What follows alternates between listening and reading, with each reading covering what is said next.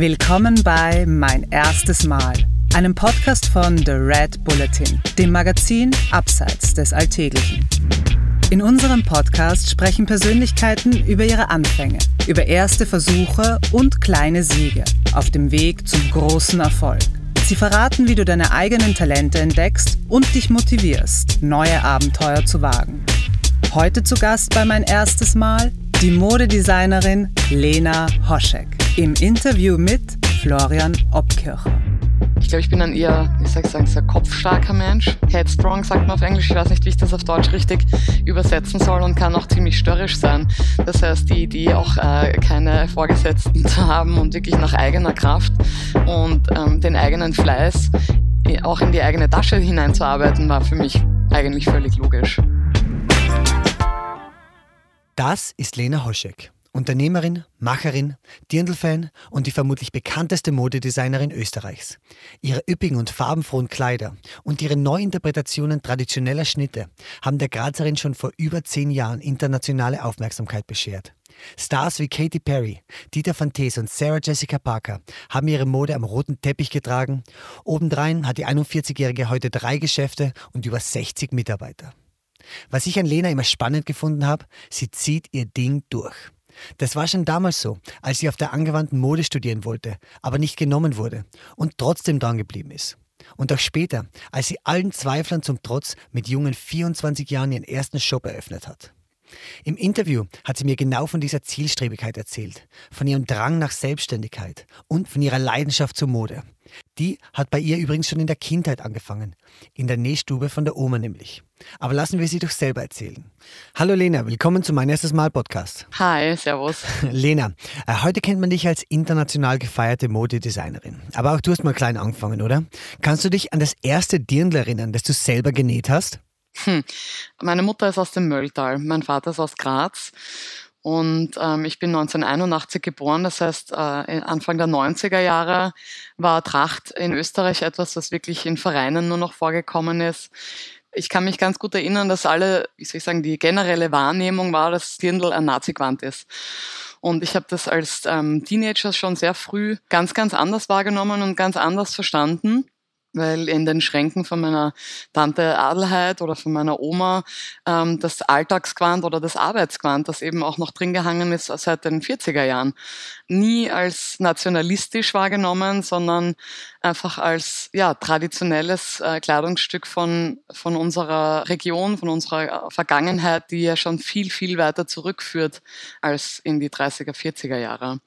Und wie gesagt, also ich habe mich gegen diesen rechten Einschlag, äh, den man mit Tracht verbunden hat, schon von Anfang an geweigert und habe ähm, eben durch das Verkleiden spielen als Kind und eben diese schönen äh, Kleider bei meiner Oma eben auch anprobieren zu dürfen, da, wie soll ich sagen, ja, lieben gelernt. Und für mich war das ein ganz besonderes Kleidungsstück, das an andere Kleider nicht so rangekommen ist. Ja, weil das hatte die, die schöne Handarbeit am Rock, die Auszieher am Ausschnitt, dann eben die Schürze dazu. Und es war wirklich, also wenn man ein Dirndl anzieht, ist man einfach irgendwie plötzlich ganz anders, als wenn es ein normales Kleid ist. Und da gab es die Gelegenheit, in Graz beim SOS-Ball, das war eine Charity-Veranstaltung, Lose zu verkaufen. Das haben ich und meine Freundinnen gemacht, die waren, ähm, ich glaube, 14. Und ähm, der Dresscode damals war Tracht oder Abendkleid. Und ähm, meine Mädels, die hatten auch eben von ihren Müttern ein Dirndl zu Hause und ich habe aber zur Oma gesagt, ich hätte wahnsinnig gern eigentlich eben ein eigenes Dirndl. Und meine Oma hat mir schon als kleines Kind ähm, Häkeln, Stricken, Sticken beigebracht. Das war etwas, was ich schon von Anfang an ja einfach gern gemacht habe, statt zu spielen. Also ich habe auch immer sehr gern mit Puppen gespielt und habe dann eben auch Kleider für meine Puppen gemacht.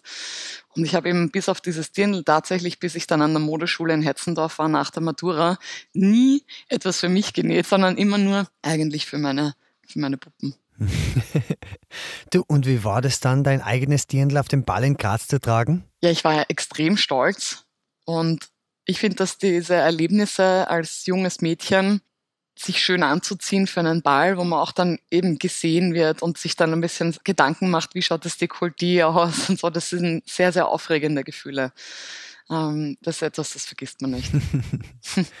du, und wie war die Anprobe? Weißt du das noch? An die Anprobe, ehrlich gesagt, kann ich mich nicht erinnern, aber ich kann mich an den Ball gut erinnern, weil ich habe mich so irrsinnig schön gefühlt und weiblich und Ja, na, ich kann mich gut auch erinnern, weil meine beste Freundin Nini, die hat ein Album, wo alle unsere Fotos drinnen sind.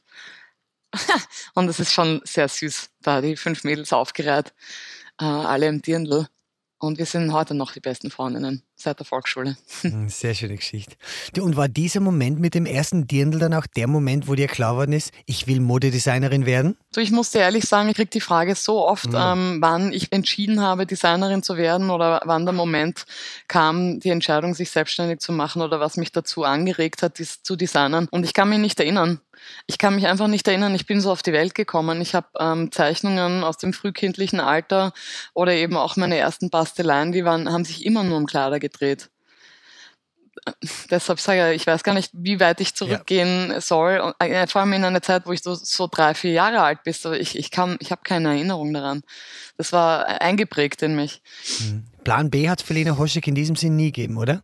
Nein, gar nicht. Nein, mein Vater war auch immer selbstständig. Das heißt, die Entscheidung, dass ich selbstständig werden wollte, die kam bestimmt in, in wie soll ich sagen, so an die zehn, also Ende Volksschule, Anfang Teenager, weil das ist selbstbestimmte Arbeiten und sein eigener Chef zu sein, für mich total Sinn gemacht hat, weil ich glaube, ich bin ein eher ähm, wie soll ich sagen, sehr kopfstarker Mensch. Headstrong sagt man auf Englisch. Ich weiß nicht, wie ich das auf Deutsch richtig übersetzen soll und kann auch ziemlich störrisch sein. Das heißt, die Idee, auch äh, keine Vorgesetzten zu haben und wirklich nach eigener Kraft und ähm, den eigenen Fleiß äh, auch in die eigene Tasche hineinzuarbeiten, war für mich eigentlich völlig logisch. Über das Thema Selbstständigkeit würde ich dann gern später noch mehr mit dir reden. Lass uns doch kurz weiter über deinen Werdegang sprechen. Du bist nach dem Gymnasium nach Wien gegangen, um Mode zu studieren. Erzähl mir doch von deiner ersten Zeit in Wien, bitte. Also ich war im Sacré-Cœur in Graz bis zur Matura. Ähm, bin auch sehr froh und dankbar, dass ich so eine ähm, Allgemeinbildung an einem neusprachlichen Gymnasium genossen habe. Ich hatte ja auch Latein und ähm, spreche Gott sei Dank immer noch Englisch, Französisch und Italienisch fließend. Das habe ich immer auch gut brauchen können. Und für mich sind Sprachen eigentlich für äh, die Bildung von, von Kindern und Jugendlichen fast das Wichtigste. Dann ähm, wollte ich nur an die Angewandte. Die Angewandte wollte aber mich nicht.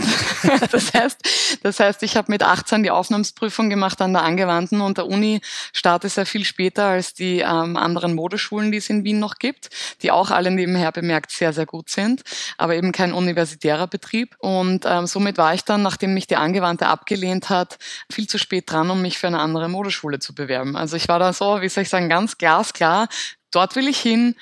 Und dann ähm, ja, jetzt hast du mich nicht genommen. Und ich habe schon sehr früh angefangen, äh, Make-up zu machen. Meine Schwester hat mir mal von den 80er Jahren ihren riesen Make-up-Koffer mit den ärgsten Farben drinnen vermacht. Da war ich, glaube ich, neun. Und das war eben auch neben dem Nähen und dem, wie soll ich sagen, mit textilen äh, Materialien zu basteln, eine Riesenfreude von mir und ein großes Hobby. Und habe eben meine Freundinnen schon zum Fortgehen immer geschminkt und hergerichtet für die Clubbings und so und da wirklich wild experimentiert. Und ähm, gut, ich habe jetzt ein ein Gap Year, ähm, habe an der WU inskribiert und mir gedacht, das kann nicht schaden, dass ich da vielleicht ein bisschen Business, Englisch und Marketing und solche Kurse belege. Ich muss ehrlich gestehen, wahnsinnig viel habe ich nicht gemacht. Ich war in diesem Gap Year äh, wild unterwegs.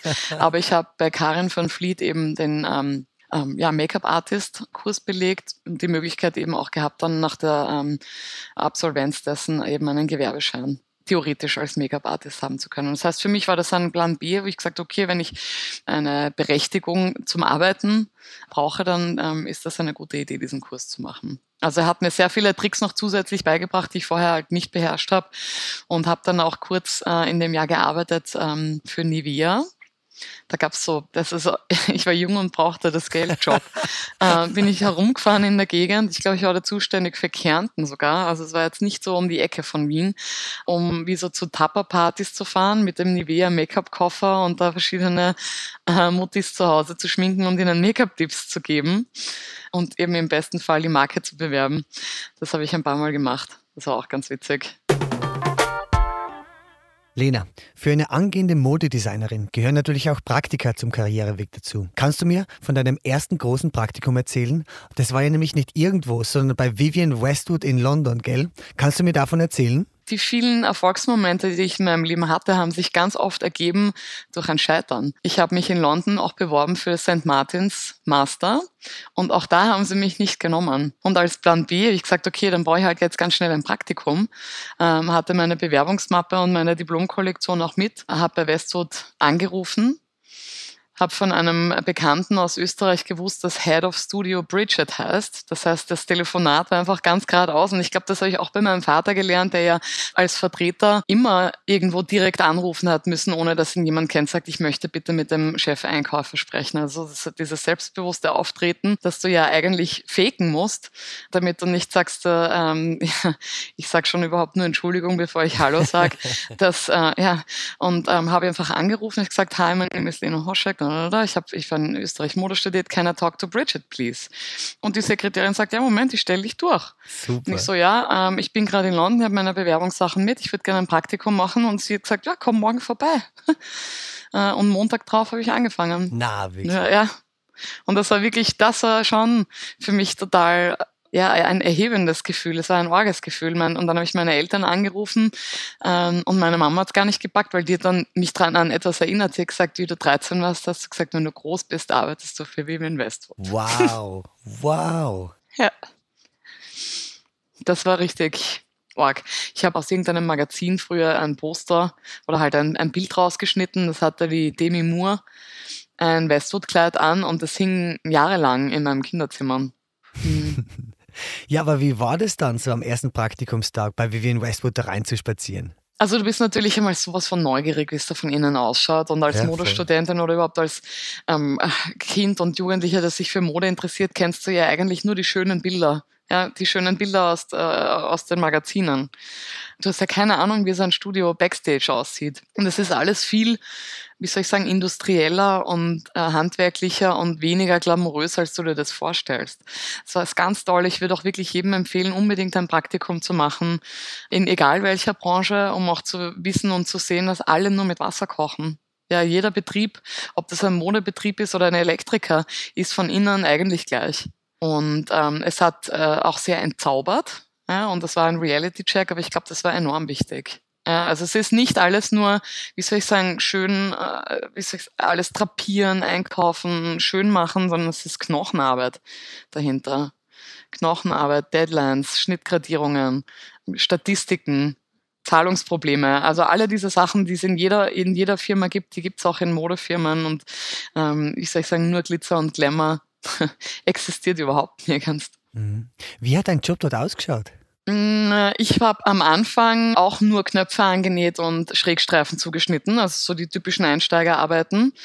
Hat mich ehrlich gesagt aber nicht gestört. Also ich habe schon immer gewusst, ja, ich kann eigentlich mehr als das, aber ähm, ich habe ganz klar kapiert, ein Praktikant ist dazu da, um unterstützend zu sein. Ne?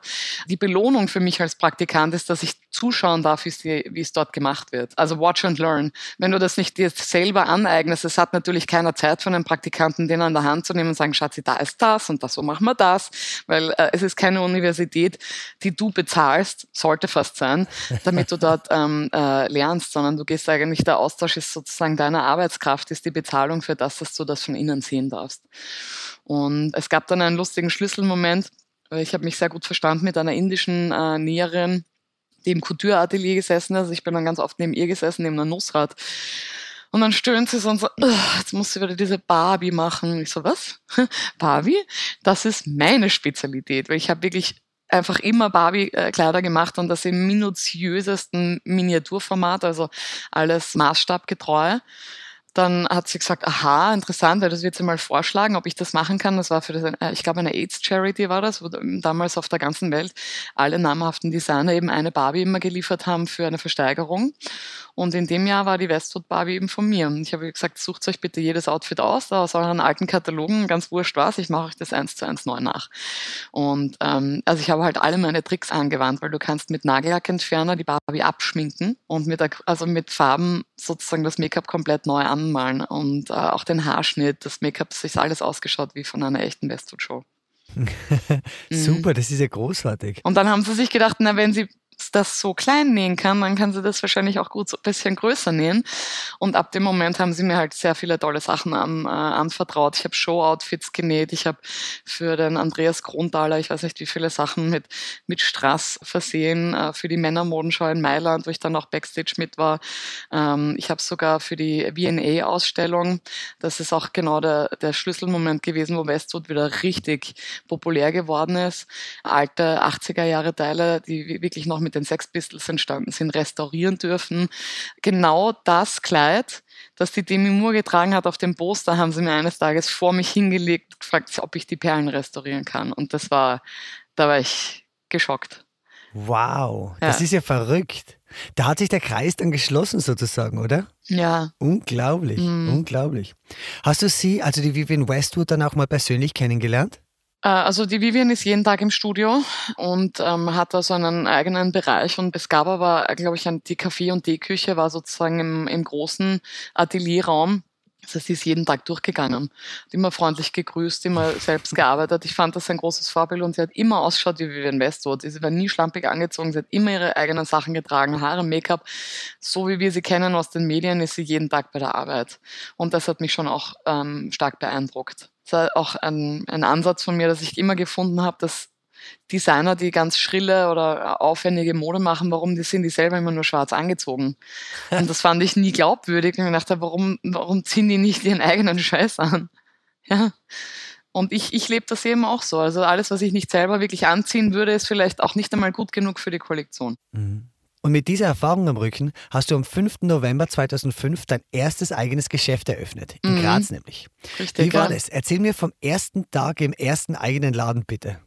Also diese Adrenalinkicks vor Eröffnungen, die, ich meine, da war am 5. November der erste und darauf folgten ja viele andere noch mit anderen Neueröffnungen oder eben auch der ersten Show in Berlin, aber den Laden in Graz damals aufzumachen, also ich habe eine Eröffnungsfeier gemacht. Ich glaube, es waren wirklich 200, 300 Leute da in der Hofgasse, also weil direkt bei mir im Laden, der hatte ja nur 50 Quadratmeter, die Hälfte davon war mein, mein Atelier, als Raumtrenner ein Ikea-Regal mit einem Spiegel an der Rückwand. Ich hatte keine Umkleidekabine und alles, was drinnen gehangen ist äh, an dem Tag, waren, glaube ich, ich weiß nicht, vielleicht 30 Röcke, 10 Blusen oder so und ein paar Kleider. Das habe ich alles selbst genäht über den Sommer. Habe dann noch ähm, ein paar Kaschmir-Pullover eingekauft bei einer Firma, weil ich gefunden habe, okay, der Rock, der braucht halt auch irgendwo ein passendes Oberteil dazu. Und habe dann Freundinnen ähm, gefragt, ob sie für mich modeln. Ich wollte allerdings keine peinliche Laienmodenschau mit Posen und, wie soll ich sagen, etwas schwierigen Fotos, weil ich immer schon gefunden habe, entweder man macht es professionell oder gar nicht. Und nachdem ich aber kein Geld für richtige Models hatte, haben das meine Freundinnen angezogen und ich habe dann die ganze Show Defilé genannt. Das Defilé ist nämlich am Ende einer Modenschau das, wo die Models nur einmal noch einmal rauskommen, durchlaufen und wieder weg sind. Und das haben wir gemacht. Und die Leute auf der Straße, also wir haben also sozusagen die Menge auf der Straße mit Prosecco verköstigt, so das war eigentlich wie so eine Straßenparty. Irrsinnig Glück gehabt mit dem Wetter. Also am 5. November eine Outdoor-Modenschau zu machen, ist schon ja, ziemlich mutig. Ähm, ja, hat hingehaut, Gott sei Dank. Haben dann mit ähm, Baustellenband, also mein Bruder und mein damaliger Freund haben dann mit so einem Baustellenband sozusagen die Menge geteilt, damit in der Mitte eben der Laufsteg entsteht. Dann habe ich die Mädels durchgeschickt und dann war es vorbei. Und also, äh, wie und wo ist jetzt die Modenschau? und dann haben sie halt applaudiert und irgendwie, ja, äh, wie soll ich sagen, Zugabe und dann sind die Mädels halt noch einmal durchgelaufen. Und ja, also das war, ähm, war wirklich spektakulär schön für mich. Ja. Es war sogar die kleine Zeitung da. Also ich glaube, ich hatte zwei oder drei Presseclippings schon eben am ersten Tag. Und das Schönste für mich, an das ich mich immer erinnern werde, ich habe meinen allerersten Bänderrock an diesem Tag verkauft. Wie super, wie super, der Bänderrock. Das ist ja so dein Signature-Kleidungsstück, oder? Ja, das ist mein Markenzeichner. Genial. Mhm. Du, das heißt aber dann, am Abend nach der Eröffnung warst du dir sicher, die Entscheidung, einen Laden aufzumachen, war die richtige, oder? Alle Zweifel beseitigt? Nein, schau, ich habe meine eigenen Entscheidungen im Vorfeld schon nie angezweifelt. Ah, interessant. Nein. interessant. Okay. Wir haben sicher uns volllaufen lassen und einfach den Abend genossen. Aber was mich da interessieren würde, viele Leute denken ja irgendwie immer ein bisschen drüber nach, sich selbstständig zu machen. Aber irgendwie ist die Scheu davor, das sichere Nest des Angestelltenverhältnisses zu verlassen, doch zu groß. Ja, das kenne ich nicht, dieses sichere Nest. Ich habe nie für wen anderen gearbeitet. Aber heißt es, du würdest Leuten auf jeden Fall dazu raten, sich selbstständig zu machen? Nein, auf gar keinen Fall. also ich okay. finde, ähm, schau mit 24 hast du nichts und bist du nichts. Und den Sprung in die Selbstständigkeit zu wagen, äh, ist, ist leicht, finde ich, weil du hast nichts zu verlieren. Wenn ich mir überlege, wie das gewesen wäre mit 35, ja, wo ich eben schon auch mein erstes Kind hatte, eine viel höhere Miete zu bezahlen und einen gewissen Lebensstandard und da wieder von Null anzufangen und auch zu riskieren, dass du vielleicht einmal ein, zwei Jahre nichts verdienst, ist wahnsinnig schwierig. Ja, deshalb ähm, werden, glaube ich, auch die meisten Startups von ja, nicht Studenten, sondern eben mitten im Berufsleben stehenden Menschen mit Investoren gegründet. Dass du sagst, es ist eigentlich, hat schon auch einen Geldhintergrund und auch ein Eigenkapital. Mhm. Du, ich habe da ein interessantes Zitat von dir gefunden, das vermutlich aus dieser Zeit stammt. Das lautet, ich bin vor allem in meiner Anfangszeit als Designerin sehr oft gegen die Wand gelaufen, häufig mehrmals gegen dieselbe. Kannst du mir von dieser Wand erzählen? Ja, Lieferprobleme. Lieferprobleme und ähm, zu wenig Struktur in. Ähm, ich bin jemand, der wahnsinnig gut ist, auf Hochdruck zu arbeiten. Ja. Man sagt ja immer so schön, Diamanten entstehen unter hohem Druck. Allerdings ähm, bin ich ganz miserabel im Zeitmanagement. Ja, und da bin ich, da habe ich mir selber schon so viel verschissen. Mhm. Zeitmanagement im Sinn von auf Deadlines hinarbeiten? Genau, ja, und einfach viel früher und viel rechtzeitiger mit den Dingen dran zu sein. Mm, ja, ja, ja. Aber das zu spät kommen und irgendwas zu spät anfangen, das hängt mir lang nach. Ich war schon in der Schule immer zu spät. ja, auch immer äh, erst in der Pause. Also ich habe ein extrem gutes Kurzzeitgedächtnis immer gehabt in der Schule. Ich habe immer nur eins und Zweier gehabt, aber ich habe es immer halt in der fünf Minuten Pause mal schnell durchgelesen. Ja. Du als jemand, der selber immer erst am letzten Drücker zum Flughafen schafft, mm. ich kenne das Problem sehr gut. Ja, das ist das Einzige, wo ich mich wirklich ah, gebessert habe. Ähm, ich weiß nicht, wie viele Flüge ich nur knapp erwischt habe oder dann eben auch versäumt habe. Ähm, und, und, und. Also das habe ich mir abgewöhnt, diesen Flughafen-Terror. Ah, da bin ich jetzt wirklich halbwegs rechtzeitig dran. Ich bin nie zu früh das nervt mich, das finde ich Zeitverschwendung, aber, aber eben dieses ganz knapp hinkommen zum Flieger, das habe ich mir wirklich ähm, eigentlich mit Ende 20 dann abgewöhnt.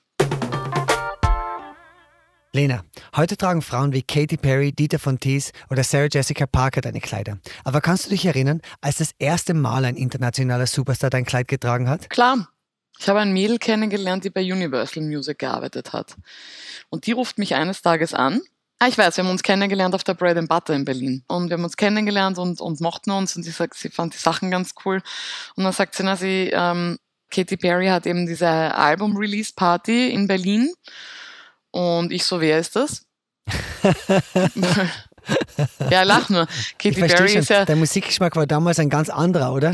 Völlig anderer Musikgeschmack, ja, völlig anderer, aber sie hat gemeint, nein, also sie wird jetzt irrsinnig gehypt und jetzt kommt das Album raus. Also sie war auch tatsächlich noch nicht ganz so, also sie wurde noch nicht auf Heavy Rotation gespielt ähm, und ich, habe keine kommerziellen Radiosender ja, gehört. Also klar. ich habe da, ich habe von vielen sogenannten Promis äh, oft keine Ahnung, wer wer ist. Und das finde ich macht aber auch nichts. Ich habe meine eigenen Stars und und ja, jedenfalls hat dann die Katy Perry zur Album Release Party halt von mir äh, Outfits bekommen und das Foto von ihr ist ja wirklich dann um die Welt gegangen.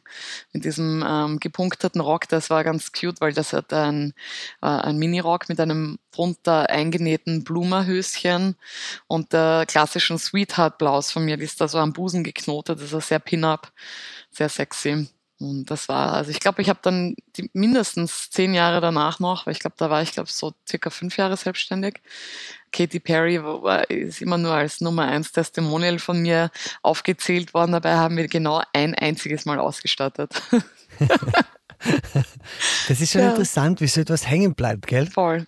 Aber es war auch der erste wirklich große, berühmte Name, der ähm, da ja, mit mir in Verbindung gebracht worden ist. Es ist auch völlig legitim. Und äh, ich meine, sie selber war auch wahnsinnig süß. Ich habe sie dann kennengelernt, mhm. wir haben uns gut verstanden. Ähm, und ich habe eben, auch wenn ich die Musik nicht leiden kann, ähm, ein, eine sehr schöne Erinnerung an sie. Was für mich sehr schön ist, dass die Christina Hendricks von Mad Men, die tolle Rothaarige, äh, auch mal Outfits von mir bekommen hat. Die hat sie über irgendeine PR-Agentur ich weiß auch nicht, haben sie sie angefragt, ob sie das haben darf. Da gibt es aber nie ein Foto davon. Also sie ist nie in der Öffentlichkeit gewesen damit, sondern wollte das für sich privat haben. Ähm, das war für mich ein sensationeller Moment, weil ich diese Frau so wunderschön und sexy finde. Und das sind halt riesige Komplimente. Das ist so eine Anerkennung für dich als Designer, dass du, dass deine Mode dann bei jemandem landet, dessen Stil und Aussehen du halt verehrst. Und das war ähm, sehr schön. Und dann natürlich meine meine Lieblingsfrau und Muse ist Dieter von Thies, äh, die auch schon seit, ja, ich wahrscheinlich zehn Jahren meine Sachen anhat. Mhm, mh. Du, was mir an dieser Stelle interessieren wird, äh, du hast Shops, du stattest die coolsten Stars aus.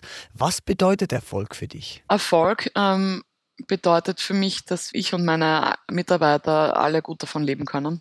Das ist für mich einmal ähm, extrem wichtig Erfolg bedeutet für mich auch meine Handschlagsqualität einhalten zu können. Erfolg bedeutet für mich ähm, nicht weniger Mitarbeiter jetzt zu haben, sondern sogar mehr. Und Erfolg bedeutet für mich eben auch über alle, hm, wie soll ich sagen, Rückschläge weiter, also drüber zu steigen und weiterzumachen. Mhm, mhm. Über Rückschläge drübersteigen und weitermachen können. Das ist natürlich eine wichtige Fähigkeit, um Erfolg zu haben. Aber was braucht es da sonst noch? Was hat Lena Hoschek zu einer der erfolgreichsten Modedesignerinnen Österreichs gemacht? Das Talent, der Fleiß, der Mut, Glück? Was ist es? Ich glaube, es ist eine Mischung aus allem. Du kannst ähm, bei keinem erfolgreichen Menschen behaupten, dass das nur Talent war.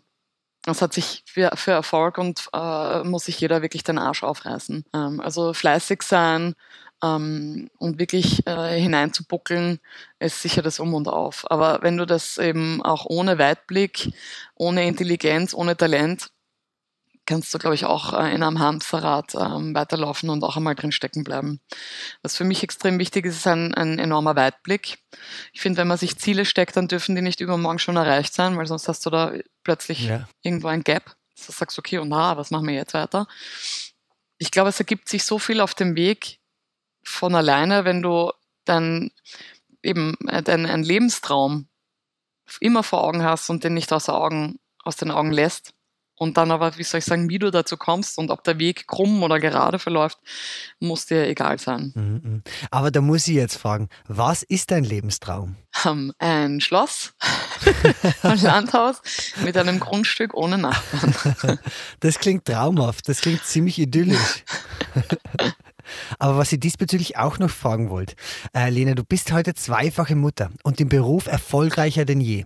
Wie geht es? Wie hat es bei dir angefangen? Äh, kannst du mir von deinem ersten Kind erzählen? Mein erstes Kind habe ich bekommen, warte mal, mit 36, also mit 34 geheiratet und dann erst zwei Jahre später schwanger geworden. Und ähm, ich, für mich war das, wie soll ich sagen, ganz klar, dass ich gewusst habe, ich habe meine Firma schon so lange aufgebaut, dass ich es mir überhaupt leisten kann, ein Kind zu bekommen. Es ist als Frau in der Wirtschaft, für die ich ja immer wieder da äh, als Role Model äh, hinbestellt und hingestellt werde, so wahnsinnig schwierig, weil äh, wenn du ein SVA-Einzahler bist, bekommst du zwar ein Kindergeld, aber wenn du dann später ausfallst, weil das Kind krank ist oder, ähm, oder sonst dem etwas passiert, dann zahlt ja niemand einen Entgang. Niemand. Das heißt, wenn ich jetzt eben mit nur meinen eigenen zwei Händen ein Geld verdienen hätte können damals, eben als Schneiderin, und ich habe Probleme mit meinem Kind oder wie soll ich sagen, auch einfach keine Zeit, dann verdiene ich nichts. Und das ist schon ähm, in Österreich wirklich ein gigantisches Manko, dass man als Angestellter extrem gut im System aufgefangen ist, sich auch entscheiden kann, ein oder zwei Jahre Karenz zu machen, was für Kinder auch extrem gut und schön ist. Aber als Selbstständige gibt es das alles nicht. Das gibt es nicht. Das ist nicht vorhanden.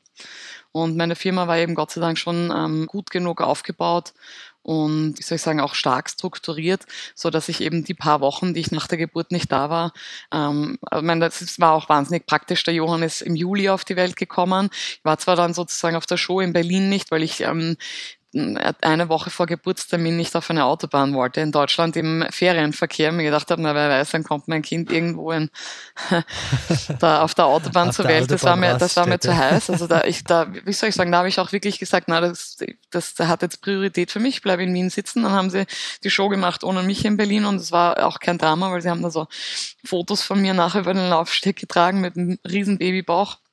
Hat auch jeder verstanden.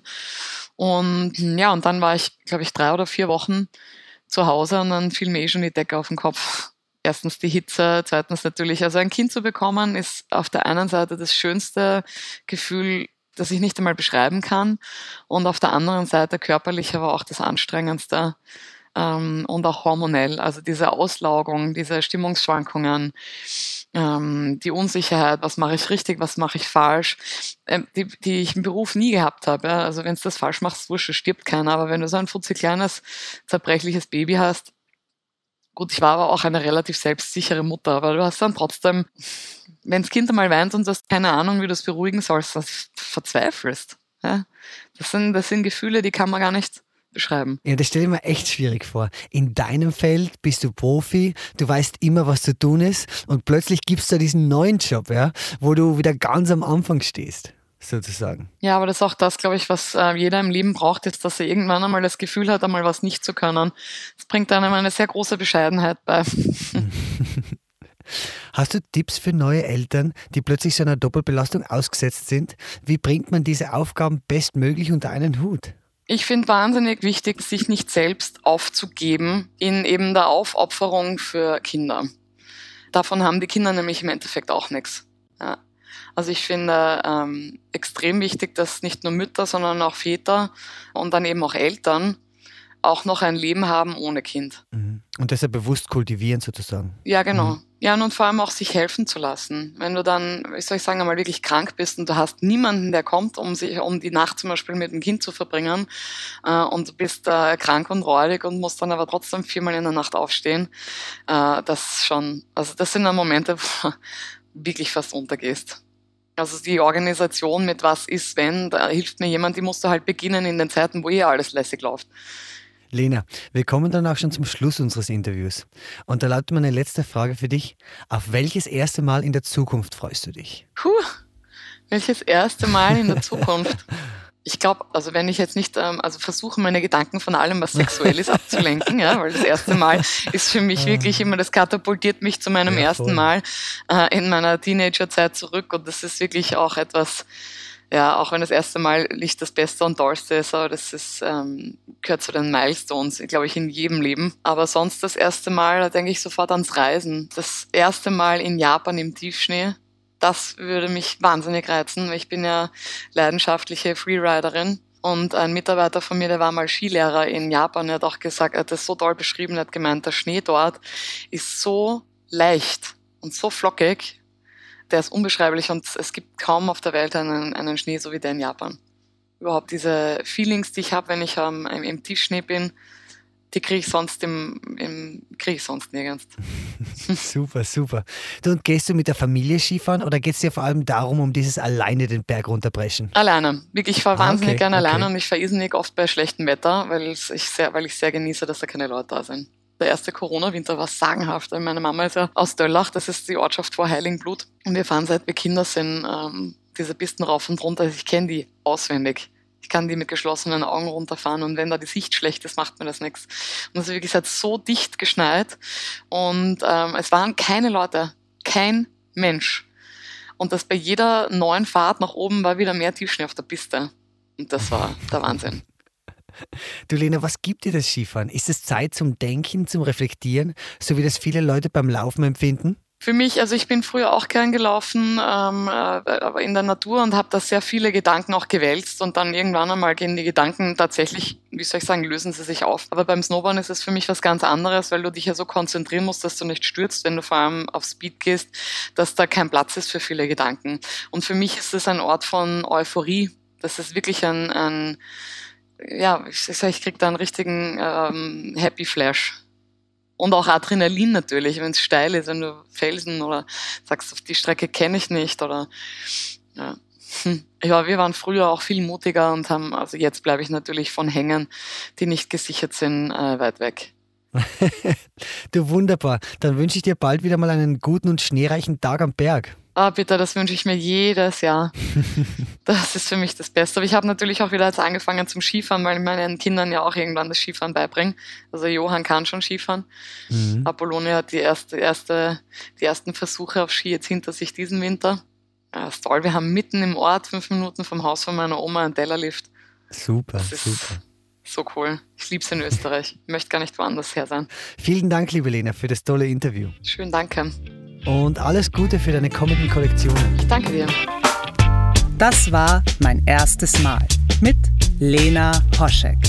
Mehr davon findest du überall, wo es Podcasts gibt. Auf www.redbulletin.com und natürlich in unserem Printmagazin. Hat dir unser Podcast gefallen? Dann freuen wir uns über deine Bewertung. Und noch mehr, wenn du uns weiterempfehlst.